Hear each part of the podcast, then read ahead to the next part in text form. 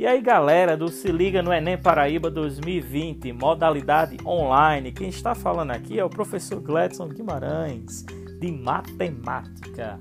Nosso primeiro podcast terá o tema. Qual será o tema? Vamos ao tema! O tema será números e operações. É um assunto que rende muita coisa, muita mesmo. Mas eu vou tentar sintetizar o máximo para vocês, para vocês entenderem bem o que é que seriam números e o que é que seriam as operações com esses números, beleza? Para nós iniciarmos nossa conversa, iremos falar dos números naturais. Quem são os números naturais? Nós estudamos os números naturais desde que fomos a primeira vez para a escola. Aliás, desde que nós aprendemos a falar desde que nós aprendemos a conviver em sociedade, porque toda hora nós temos números à nossa frente. E os números naturais são números que servem exatamente para quantificar quantidades, né? coisas, seres. Serve para ordenar. O que, é que seria ordenar? Primeiro, segundo, terceiro, quarto. Isso aí que se chama ordenação né? das coisas. E também serve para codificar. As codificações aparecem principalmente nas documentações do nosso dia a dia, né? Por exemplo, um CPF, uma identidade, um título de eleitor. E você também pode usar a codificação para cofres em bancos, senhas, né, para você acessar. Então, estão vendo como os números são bem utilizados no nosso dia a dia, na nossa sociedade, né, de forma geral. Mas vamos falar basicamente dos números naturais beleza? Vamos se concentrar só na questão de números naturais agora. Os números naturais é, representado pelo símbolo N, N maiúsculo. Então, toda vez que vocês verem o símbolo N maiúsculo em matemática, né, geralmente vem um N com duas perninhas. Né? Vocês veem sobre conjuntos numéricos, vocês vão ver sempre é, as duas perninhas caracterizando o símbolo dos conjuntos numéricos. E lá no N, se vocês perceberem, vocês vão ter o primeiro elemento, que é o zero. E sempre acrescentando um vão aparecer nos demais números, não é? Sempre será assim. Então, 0, 1, 2, 3, 4, 5 e assim por diante. Sempre acrescentando mais um. Os naturais, eles não possuem o maior número. Eles nunca vão ter o maior número. Por quê? É um conjunto infinito.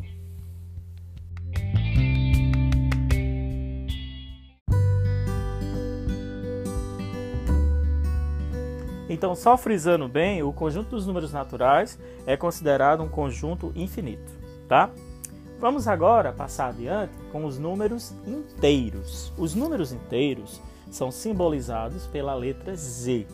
Esse Z, ele veio da palavra alemã Zahl, que significa numeral. Beleza? Aí a gente utiliza o Z para simbolizar os números inteiros. E quem são os números inteiros? São os números naturais são considerados números positivos, e agora adicionados aos números negativos, ou seja, eu tenho números positivos e negativos. Intermediando esses dois números, vou ter o zero. Então, se nós fôssemos marcar numa reta os números naturais e os números inteiros, os números naturais seria à direita, que seriam os positivos, e à esquerda teríamos os números negativos. A esquerda e a direita do que? do zero. O zero ficaria no centro dessa reta. E para que é que servem os números inteiros? Os números inteiros, eles servem, por exemplo, para indicar a ideia de falta, que seria o negativo, e a ideia de ganho, que seria o positivo. Também serve para indicar temperaturas mais altas, que estão acima do zero, né? E abaixo do zero, mais frias. Se bem que temperatura baixou de 15 graus já está frio, né, gente? mas a gente considera que acima do zero são positivos e abaixo do zero negativo, quente e frio, certo? É, serve também para marcar a linha do tempo, porque nós podemos é, chamar Cristo de zero e antes de Cristo ser números negativos, anos negativos, e depois de Cristo, anos positivos. A marcação, no caso do tempo, seria a ideia do Cristo, né? Lembre-se disso. Também poderíamos utilizar em altitude e profundidade. Quando você mede a montanha acima do nível do mar, você está medindo números positivos. Quando você pega o nível do mar e desce, ou seja, um buraco, então aí você tem profundidade, seriam números negativos. É, continuando com a questão dos números inteiros, nós podemos ainda destacar as operações. Como são as operações com os inteiros, né?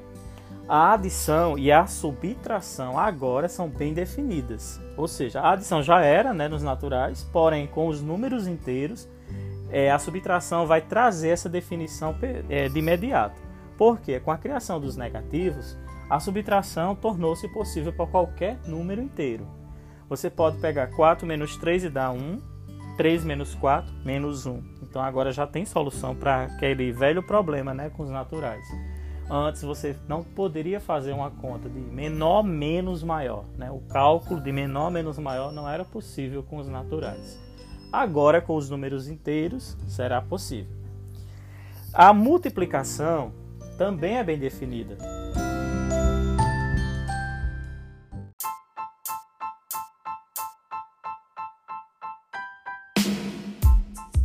Frisando bem a multiplicação de números inteiros, podemos dizer que ela é bem definida.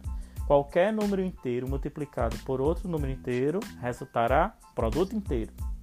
A divisão. Na divisão, nós temos aquela, aquele velho probleminha, né?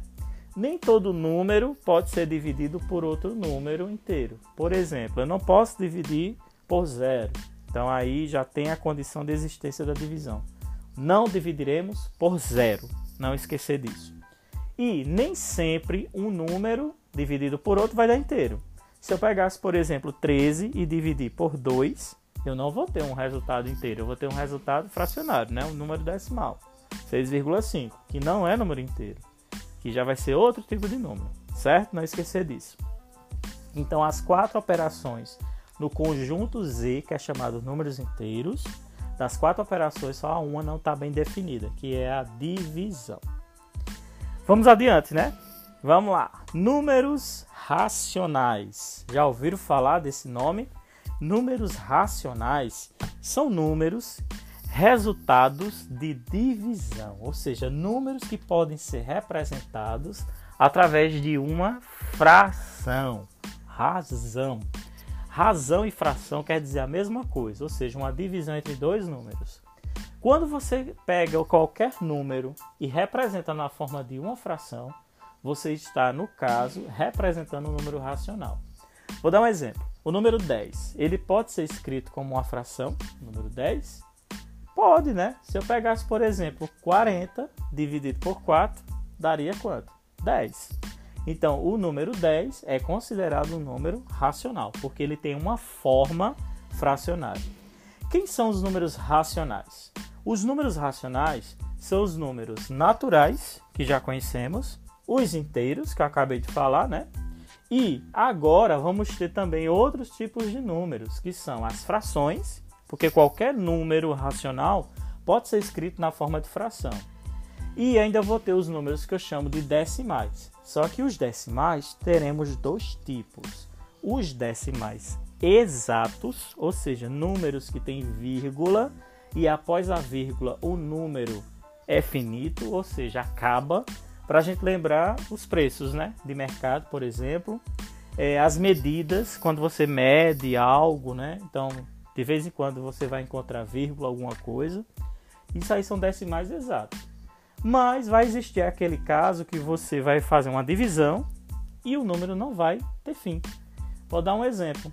Quando você pega, por exemplo, 7 e divide por 9, dá 0,7777 infinitamente.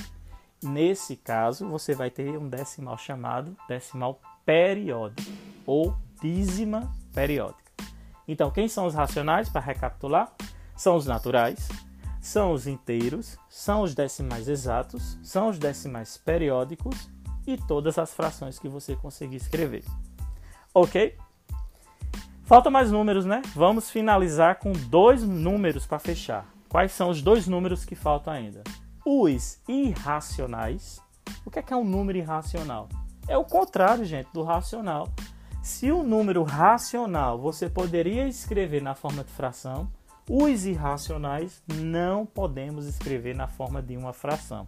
Ou seja, eles não podem ser representados como uma divisão entre dois números inteiros. Não dá para representar irracionais dessa forma.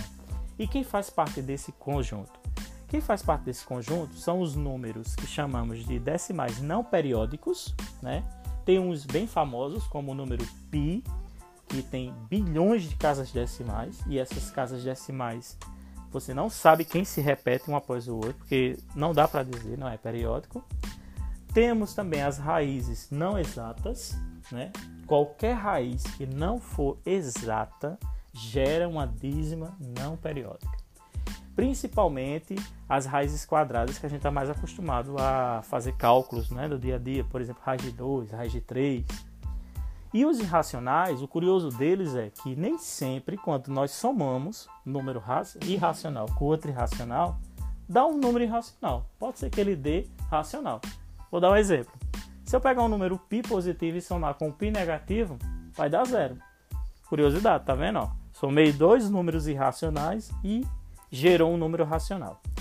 E para fecharmos esses conjuntos numéricos, o grande conjunto que reúne todos esses números é chamado de conjunto dos números reais. O que, é que são números reais?